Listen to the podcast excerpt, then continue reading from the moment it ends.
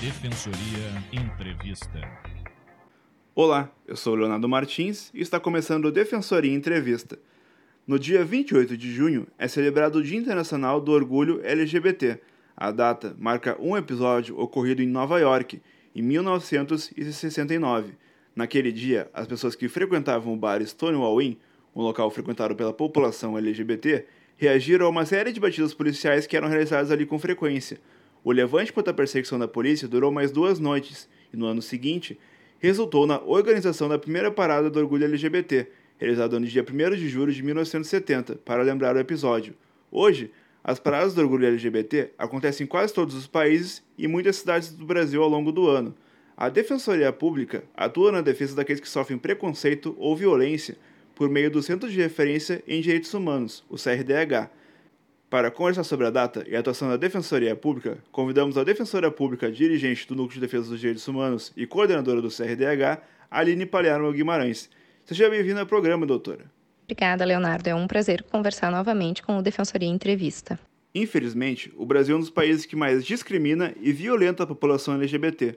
Como a Defensoria Pública pode ajudar nessas questões?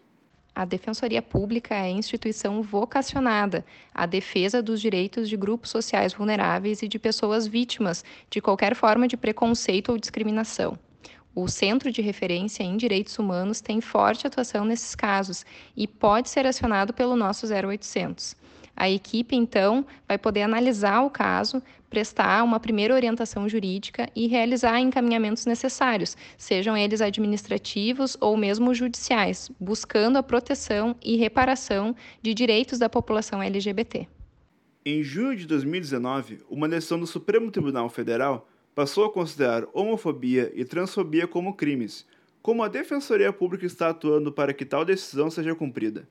Entendo que uma das principais funções da Defensoria Pública é justamente garantir a educação em direitos. Né? Fazer com que todos conheçam os seus direitos para que assim possam exigi-los e exercê-los.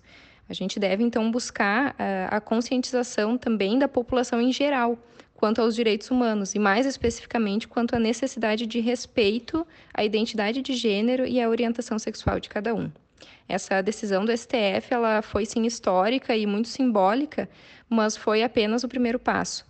Agora se deve traduzir essa decisão em uma alteração comportamental efetiva da sociedade, buscando garantir que se tenha efeito prático no combate ao preconceito e à discriminação contra a população LGBT.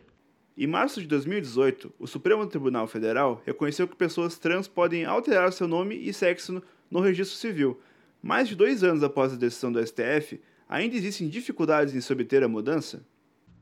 Infelizmente, sim. A questão da retificação do prenome e do sexo no registro civil é uma das demandas mais recorrentes do Centro de Referência em Direitos Humanos.